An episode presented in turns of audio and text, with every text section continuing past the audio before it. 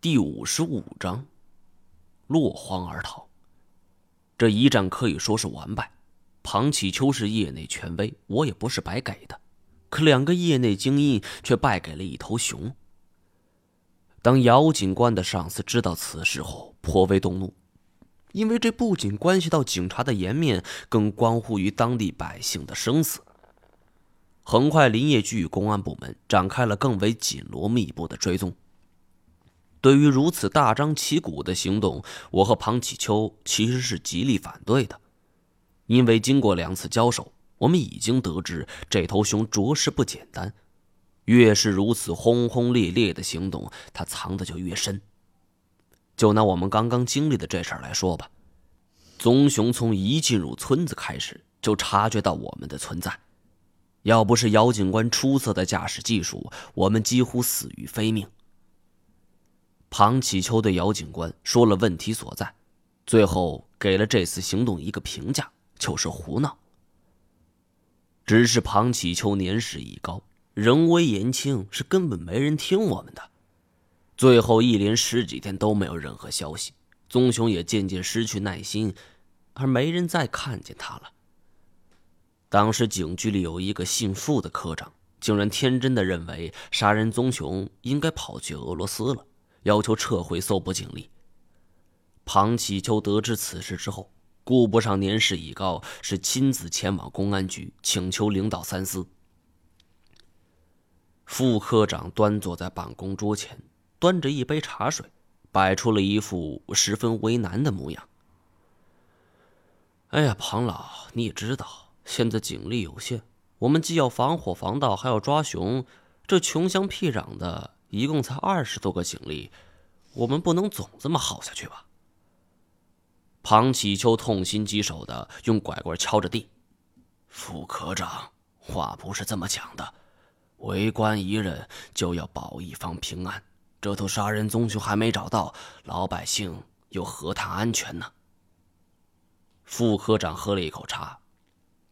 唉，庞老，我知道你是这方面的专家，但也请你想一下，这头熊它说到底也只是一头熊，天王老子都管不着，说不定他早就溜到俄罗斯去了。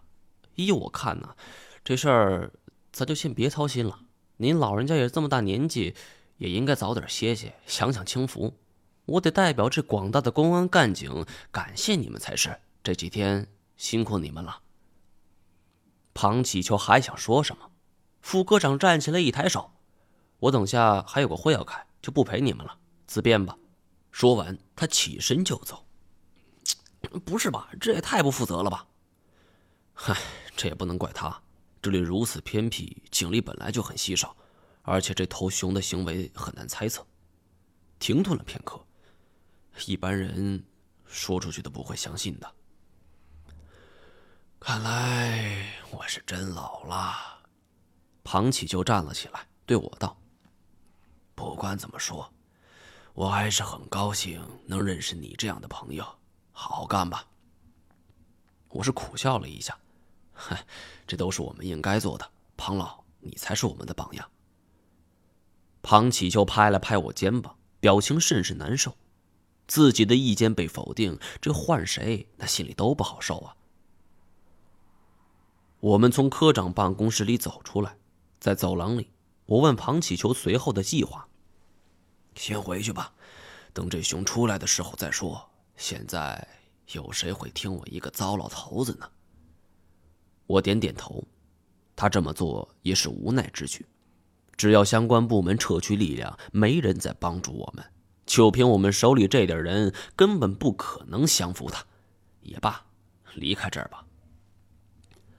顿时，我打定主意，送庞启秋离开之后，我会专心致志的搜寻严显江的下落。就在我们走出公安局的时候，拦了一辆出租车，正准备离开。一辆警车就在公安局前猛然刹住了，地面上带出了两米多的刹车痕迹。车门打开，一个身着便衣的年轻人就跳了下来，是一路跑进了办公楼。我心想，不会发生什么大案子了吧？如此火急火燎的。我正要转身进车，身后传来一声：“庞老一毛，留步！转回身望去，正是姚警官。姚警官喊住我们，上前是上气不接下气道：“不，不好了！”